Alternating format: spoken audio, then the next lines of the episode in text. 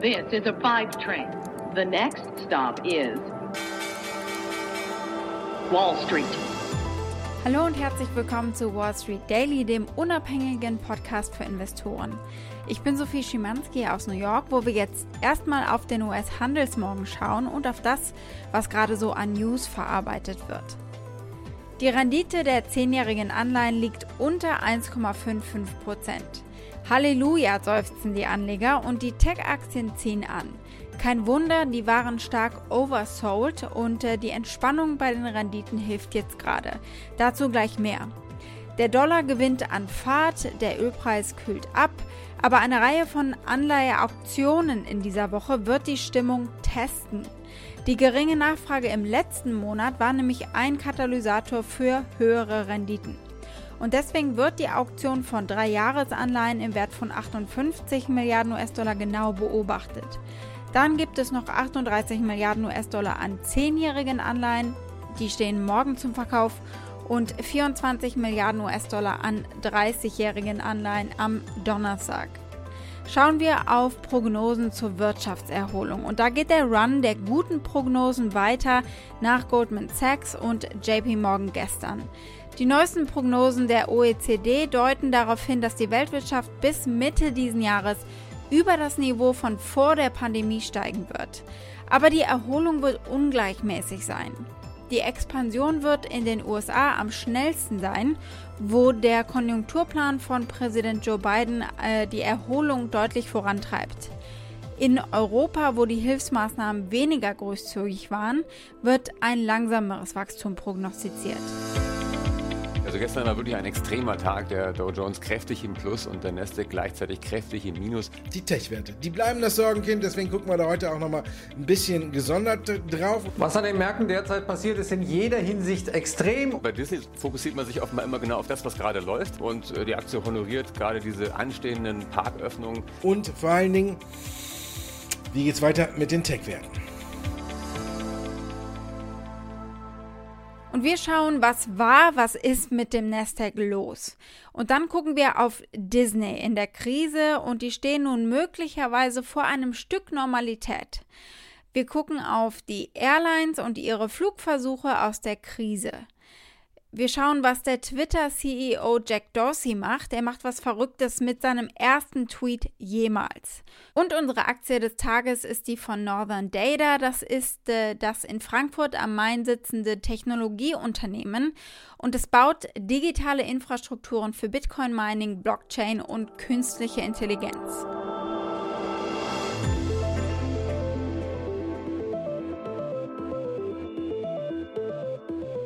Wir reden seit Wochen über die für Tech-Aktien und Tech-Anleger schmerzhafte Rotation aus Tech-Aktien raus.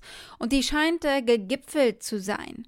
Der Nasdaq beendete die Handelssitzung am Montag offiziell im Korrekturgebiet, nachdem er 11% von seinem Rekordhoch am 12. Februar verloren hatte.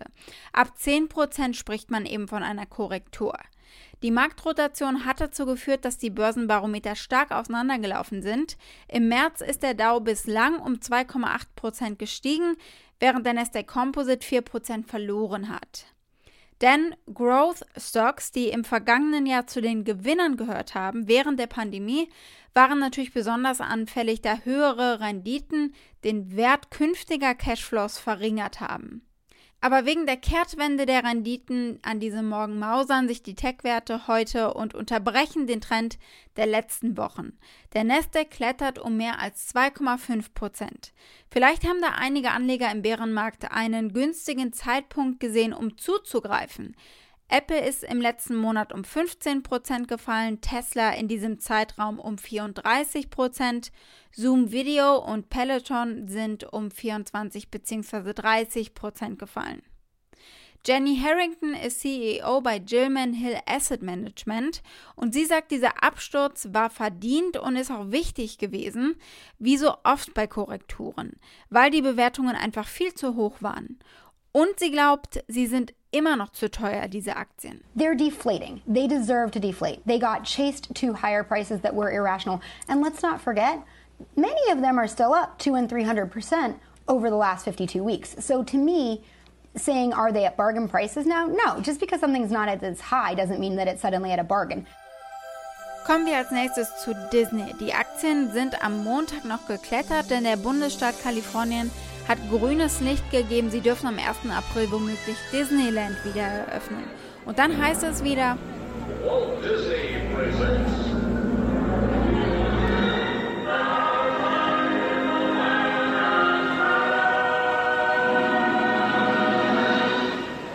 Disney und andere Besitzer von Themenparks, darunter NBC Universal, hatten die kalifornischen Behörden gebeten, eine begrenzte Wiedereröffnung zumindest zuzulassen.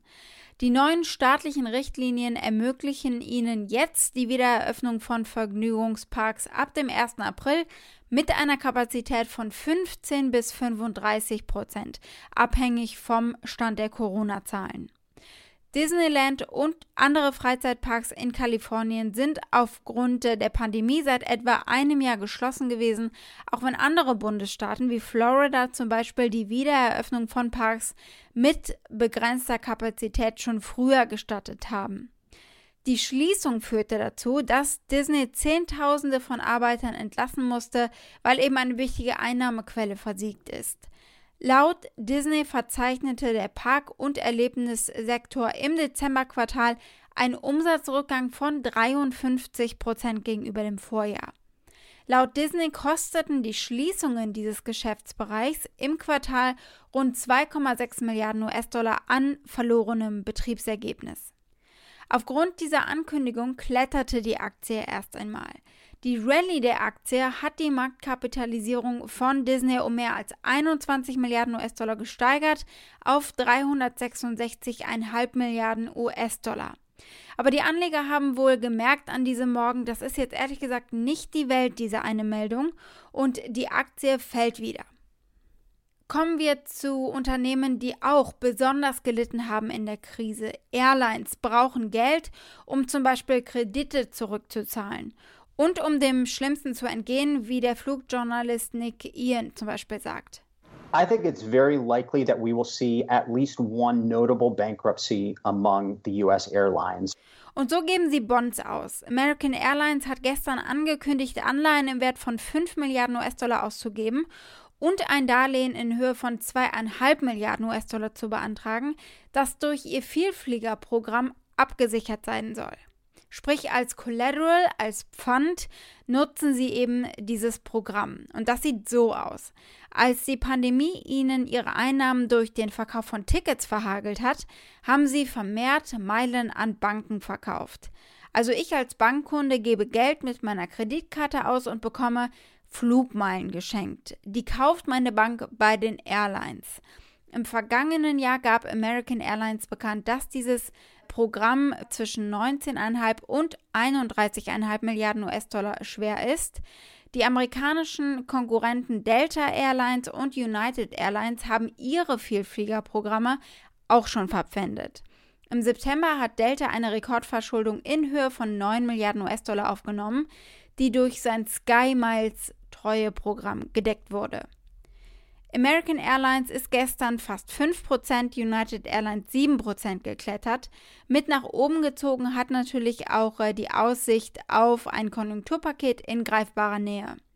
All das setzt aber natürlich voraus, dass die Leute überhaupt äh, diese Meilen wieder haben wollen und wieder fliegen wollen in Zukunft. Ben Baldanza war mal CEO der US-amerikanischen Billig-Airline Spirit. Und er sagt, Leute haben realisiert, wie sicher und bequem eigentlich diese virtuellen Meetings sind. Ein Teil der Geschäftsreisenden werde gar nicht zurückkehren, sagt er. There is some business travel that is not going to come back because they will have gotten so comfortable with the way we're talking right now. Exactly. And how, and how productive they can be. They're just going to say, I don't need that expense. Aber die Reisenden kommen doch so langsam insgesamt.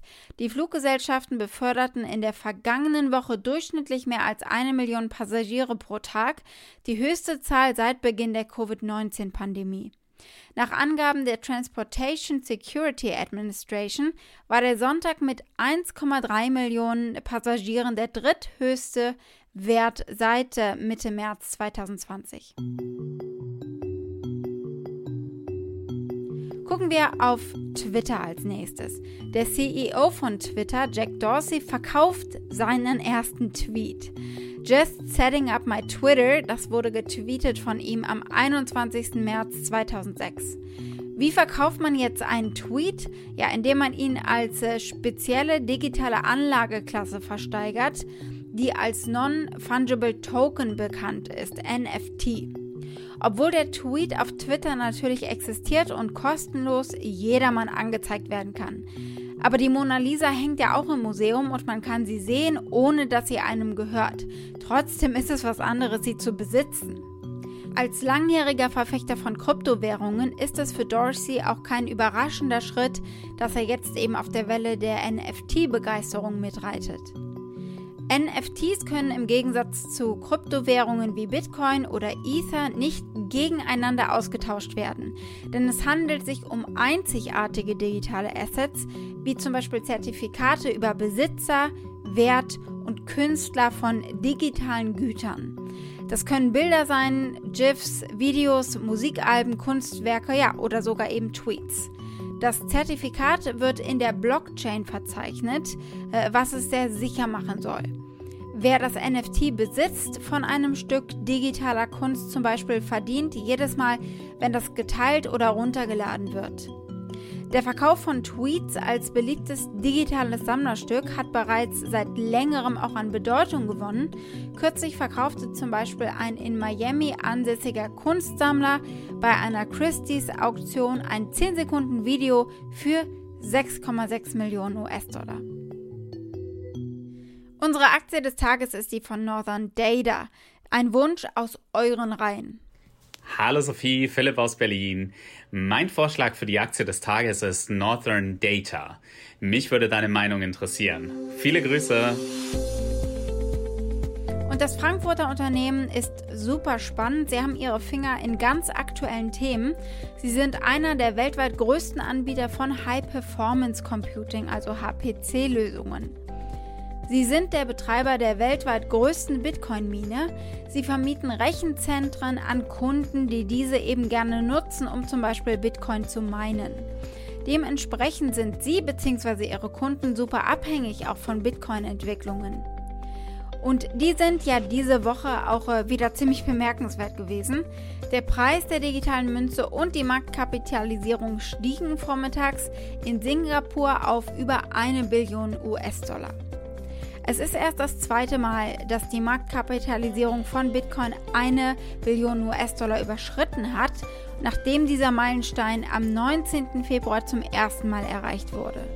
So, Exkurs zu Bitcoin zu Ende, zurück zu den Frankfurtern. Sie expandieren auch auf den Schultern natürlich des Erfolgs von Bitcoin.